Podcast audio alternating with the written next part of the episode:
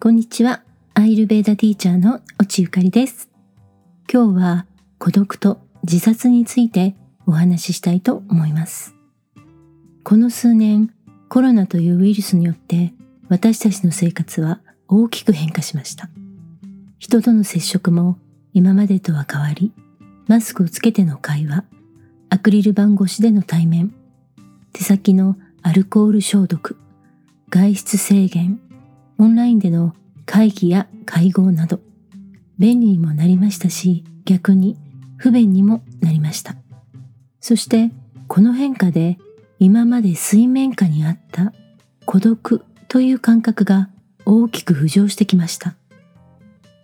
日本人は最近の若者はハグなど密着するコミュニケーションもできる人が多くなりましたが、多くはまだかなり身近な人間関係でないと触れ合ったり本音を話すということに抵抗を覚える人が多い国民性があります。そして日本人は自分の中に孤独を抱え込んでしまう人も多く、自殺率がとても高い国です。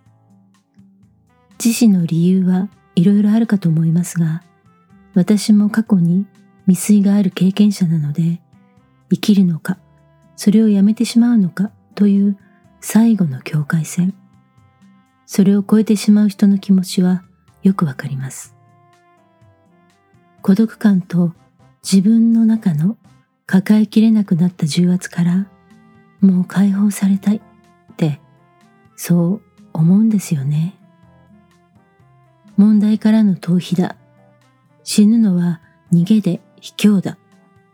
まあ確かにいろいろなご意見はあるかと思います。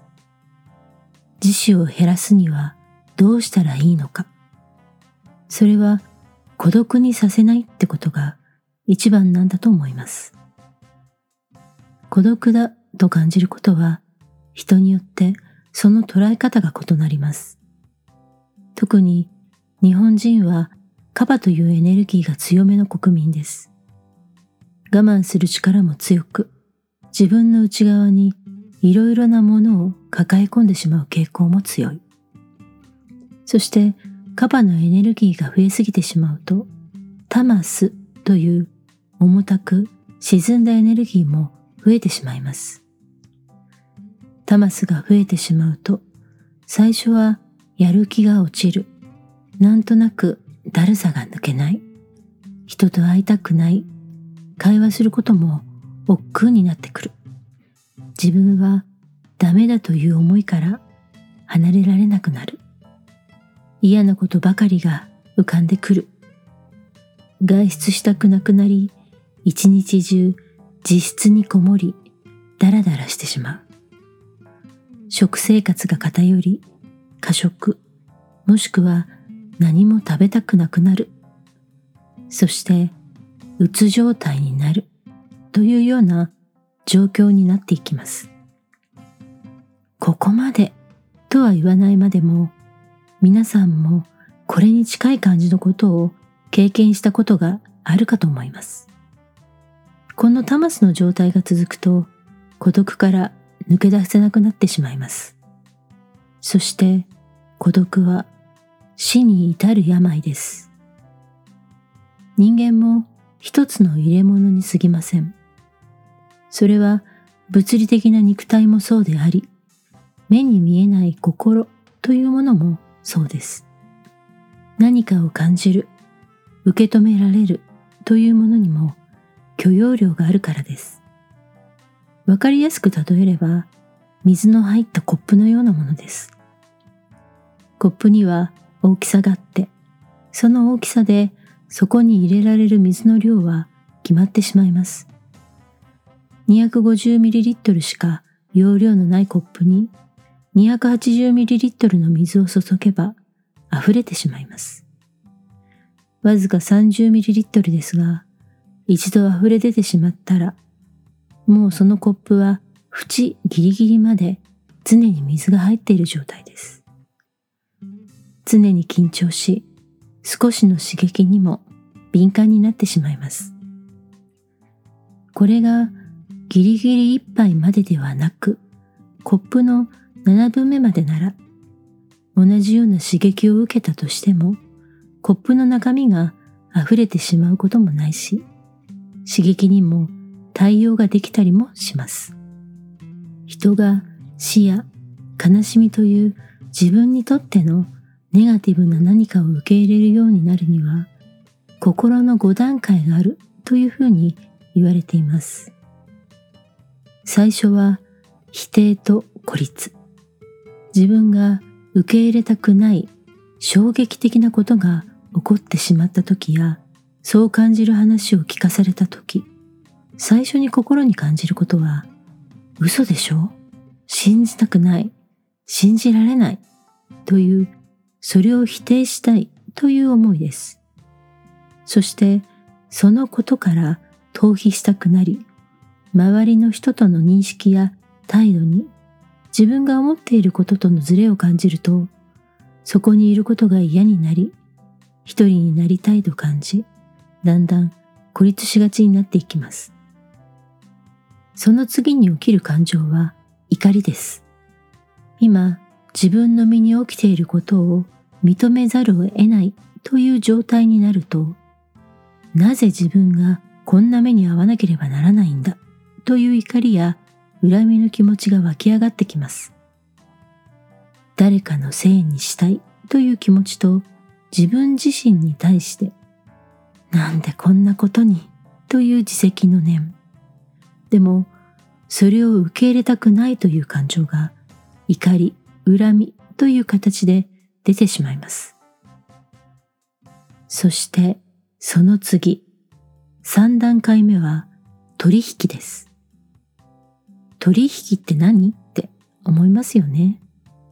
これはちょっとスピリチュアルな感じになりますが、人は困った時に信心があるかどうかは別として、超常現象的な力や神仏の力、そういうものに加護を求めます。これは夢なんだ。きっと悪い夢。夢であってほしいとか、神様お願いです。なかったことにしてください。いい方向に戻してください。望みが叶えば何でもします。など、普段は神も仏も信じてないし、論理的、科学的な思考の人でも、特別な力に失ったものをどうしたら取り戻せるのか、何と交換したら良くなるのかという救済を求めてしまいます。これが取引です。そして4段階目は抑うつです。抑うつというのは気分が落ち込み憂鬱な状態のことです。第1段階から第3段階まで激しくバータが乱れまくりいろいろな考えが頭の中を動き回りそのことで心は疲れ果ててしまいます。疲れてしまうと家族や友人との会話も面倒になったり気持ちが塞ぎ込みイライラしたり悲しくなったり疲れやすくなり何もする気力も湧かなくなってきます。自分は役に立たないこの世界に必要のない人間なんだという考えが浮かんでしまうこともあります。そして5段階目は需要です。この需要は静かに穏やかに納得できる状態の場合と全てを諦めてしまって受け入れる場合とがあります。この受け入れるという段階になる直前は抑うつ状態が悪化してパニックを起こす場合もあります。自殺を望んでしまう人たちは心のどこかに誰かに止めてもらいたい、誰かに助けてもらいたいという気持ちがあります。これは死にたくないという感情とは少し異なります。事故や病気という場合は死にたくないという気持ちが強くなると思います。でも自殺を選んでしまう人たちは死にたくないのではなく自殺しようとしている自分を止めてほしいという気持ちです。ピッタの強い人なら自分の決着は自分でつける。そう思ってしまいます。プライドも高く自分で決めてしまったことは死を選ぶということでも自分でそれを選んでしまった以上後には引けないと思うからです。でも後には引けないとは思っていても誰かに止めてもらいたいという気持ちはあるのです。矛盾しているように聞こえますが、自ら死を選んでしまう人たちは常にこの生きたいという気持ちと死にたいという気持ちを持っています。矛盾するこの気持ちの中で葛藤があるんです。でも、ピッタなら、先ほども言いましたが、死にたいと思っているなんて、そういうことを表には出せません。カパなら、迷惑をかけたくないから言えない。そう思ってしまいます。バータなら、死にたいと思う気持ちよりも、楽になりたいという気持ちが先行します。未遂に終わった自分が言うのもなんですが、自殺は正直勢いです。どんなに覚悟があったとしても、自分を殺すことに生き物には抵抗があります。生存本能があるからです。死にたいと思う表層意識と生きたいと思う本能の間でまともな思考ができなくなり、実行してしまう人は心も体も完全に疲れ果てた状態でなければ死ぬことはできないんです。だから薬で意識を失ってとか一酸化炭素中毒でとか飛び降りなら5回以上絶対に助からない高さから落ちなおかつやり直しが効かないという状態でなければ成功できないんです。自殺を選ぶ人を心が弱い誰かに相談したらよかったのに、と周りの人は言いますが、本当に実行してしまう人は、その弱さや助けてほしいという SOS を出せない人が多いんです。私もそうでした。心が弱くなる。死を選んでしまいたくなるような気持ちになる。そう思ってしまうことには必ず原因があります。その原因は根深く、しかも長期間にだんだんとそういう気持ちが積み上がってしまうことが続いていきます。辛いことや恥ずかしいことは生きていれば必ず起こります。一度や二度のその場限りの出来事なら、あ、恥ずかしい思いをしてしまった。次は気をつけよう。と心の傷は残りますが、一人で心のリカバリーもできるかもしれません。でも、その自分で感じてしまった失敗や恥ずかしさ、苦しさが度重なって、心のモヤモヤや重たく感じる気持ちをどうにも一人では解決できないと感じたとき、勇気を出して誰かに相談しても、その相手がちゃんと向き合って話を聞いてくれて、その時の気持ちを受け止めてもらえて、どう解決していいのかを共に考えてもらえる。そういう状態を信頼できる人に受け止めてもらえなかった。そう思ってしまったら、この5段階目の需要は深い絶望という形の需要になります。深い絶望は抜け出せない孤独です。そしてその深い絶望から抜け出せなくなると死を選んでしまいます。犬でも猫でも人間でも生き物は誰かに理解してもらいたい、向き合ってもらいたい、そう思っています。生まれたら必ず死を迎えます。死は絶対に避けることのできない生き物のたった一つの確実に起こる出来事です。でも生きている間はどんな生き物でも穏やかに快適に暮らしていきたいそう願っています。でも、その思いを妨げてしまうのが孤独です。家族や友人だと思っていた人たちから受け入れてもらえないということもあるかと思います。本当に自分と向き合ってくれる人はいるのか、そう思ってしまうこともすごくよくわかります。私が31年前、人生のどん底にいた時、まだインターネットもなく、コミュニケーションはアナログだけでした。自分を助けてくれる人、自分と向き合ってくれる人、自分を受け入れてくれる人と本当に出会えるのか正直全然わかりませんでした。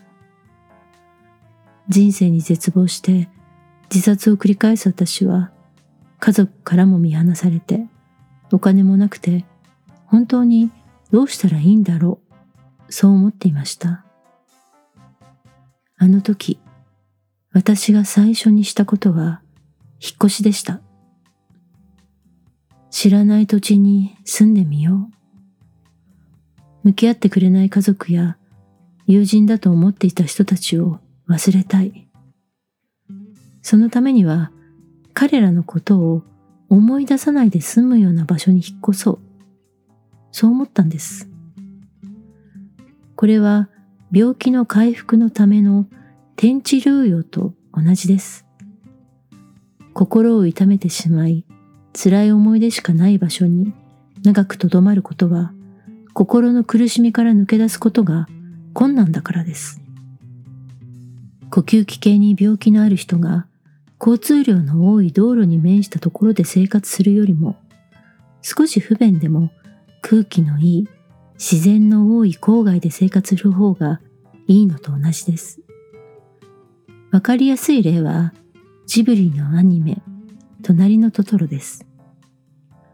主人公のさつきのお母さんは病気を治すために郊外の病院に転院してさつきとメイもその病院の近くに引っ越しましたよね。あんな感じです。あの時の私も今まで住んだことのない土地に引っ越しをしました。その時の家族は黒猫だけでした。黒猫と住めるところに引っ越して家具は最小限。冷蔵庫、洗濯機、机、椅子、布団、ラジオ。たったそれだけでした。テレビもその時は持っていませんでした。洋服も10着あるかないか。小さな収納ボックス1個、それに入るだけでした。食器もお茶碗、お皿が数枚、コップ2個、鍋とフライパンが1個ずつ。本当にわずかなものだけ。今で言うところのミニマリストでした。その環境で新しく仕事を始めて新しい人間関係を作っていきました。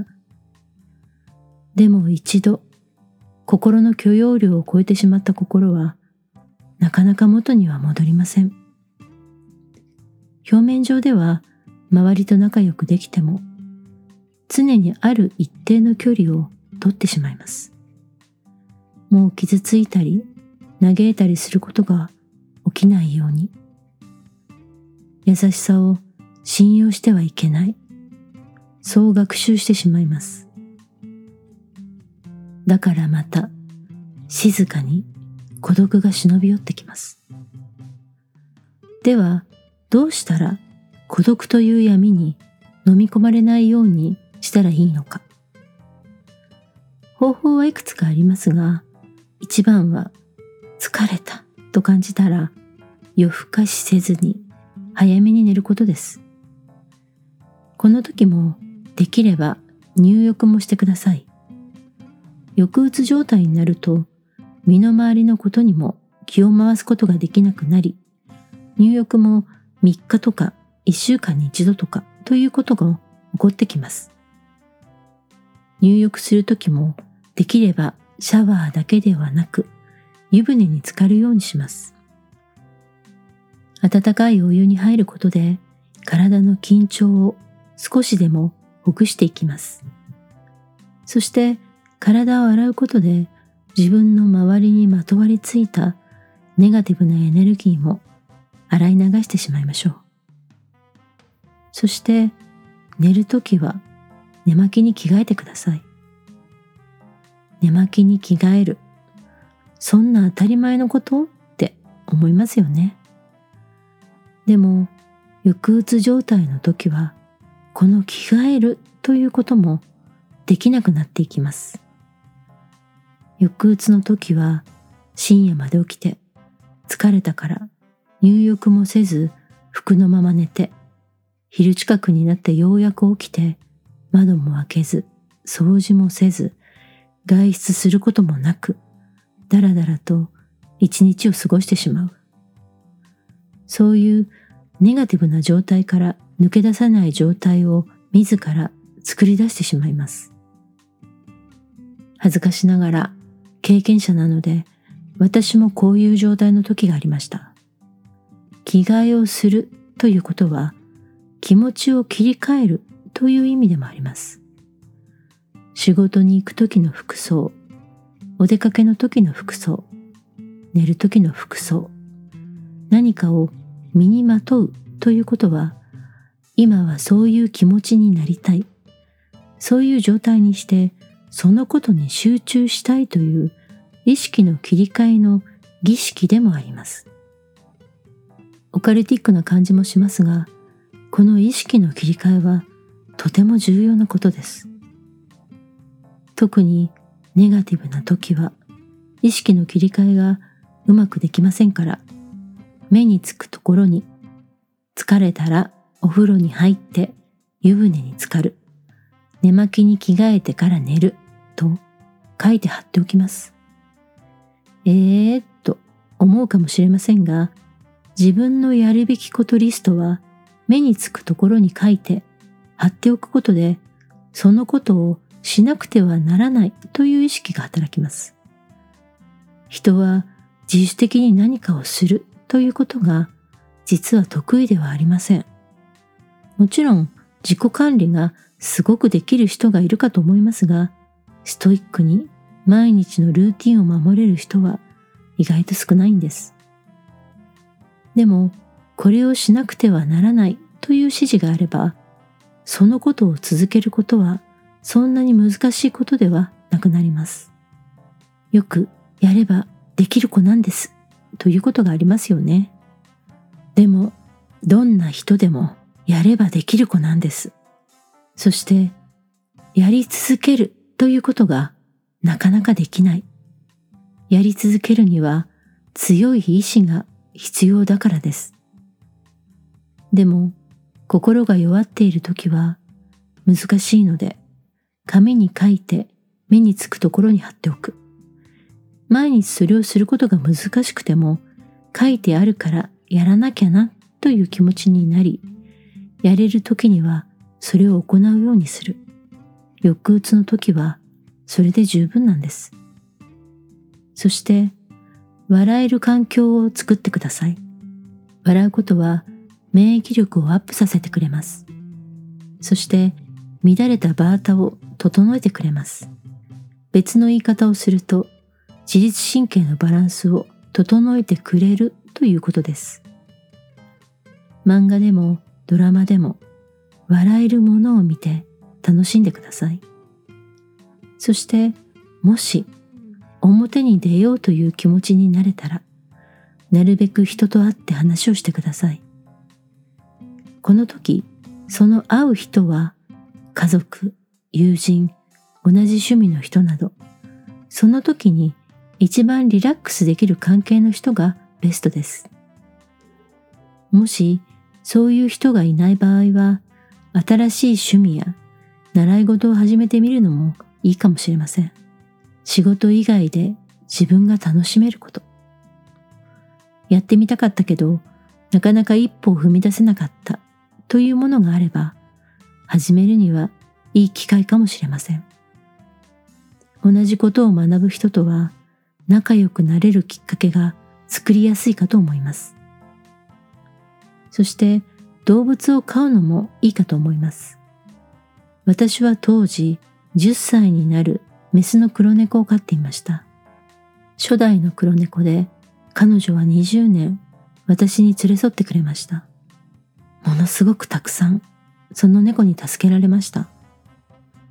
また動物と一緒に生活しているのでその動物に対しての全責任は私が持たなくてはなりません。家族と暮らしている時は家族の誰かが面倒を見てくれるという責任の分散が起こりますが、一人暮らしですから私が面倒を見なければなりません。そうなると、おのずと生活はある程度規則正しいものになっていきます。もし動物を飼えないという方は、猫カフェや動物と触れ合えるカフェなどに行くのもいいかと思います。あと、私は黒猫を連れて引っ越した後、スポーツジムに入会しました。筋トレのできるジムで、ちょっとストイックに週に2日、そこに通って運動していました。仕事もしっかりやって、なるべく人に会い、会話をして、きちんと食事もしました。そして、引っ越した先で、たまたま友人に一度だけ連れて行ってもらったことのある焼き鳥屋さんがあって、そこに人恋しくなったら顔を出して、焼き鳥数本とお酒を少しだけ飲んで、そこのお店の常連さんたちとおしゃべりを楽しんでいました。幸いなことに、そこのお店では私が一番年齢が若くて、また女性のお客さんたちも多かったので、お姉さんぐらいの年のその方たちにすごくたくさん可愛がってもらって悩み事なども聞いてもらっていました。そしてそこのお店で今の夫とも出会いました。私が鬱から抜け出せ自殺願望を手放せたのはこの焼き鳥屋さんで出会った方々と夫のおかげでした。私と向き合ってくれる人なんていない。そう思っていたのに彼らは無償で向き合ってくれたんです。孤独は死に至る病です。この病から抜け出すにはオンラインやバーチャル空間ではないリアルでの触れ合いが一番必要です。手を握ったり、泣いた時に背中をさすってもらえたり、触れ合うことで癒されることはたくさんあるからです。あなたと向き合ってくれる人は必ずいます。私が夫と出会ったお店で仲良くなった方たちとは、その場所から引っ越した今でもお付き合いがあります。しょっちゅう会うわけではないですが、いつも気にかけてくれています。本当にすごくありがたいことだなって思っています。私は親に向き合ってもらえませんでしたし、結婚にも一度失敗しました。でも、今思うと、向き合ってくれる人たちは彼らではなかった。ただそれだけだったんだなって思います。あなたのことを大事だと思ってくれる人。慣れ合わず居心地のいい距離でいつも向き合ってくれる人。数は少なくてもそういう人は必ずいます。彼らは私に言ってくれました。生きていてくれてありがとう。私と出会ってくれてありがとう。大丈夫。一人じゃないから。そういうふうに言ってくれました。今、孤独だなと、もし感じているなら、今日私がお話ししたことをやってみるのもいいかと思います。今日の話が少しでもお役に立てたら嬉しいです。ということで今日のお話はこの辺で終わります。番組の感想やご質問、こんなテーマを取り上げてほしいなどのリクエストがありましたら番組専用の LINE にメッセージをいただけたらめっちゃ嬉しいです。ここまで放送を聞いてくださってありがとうございます。次回も聞きに来てくれると嬉しいです。それではまた次回の放送でお会いしましょう。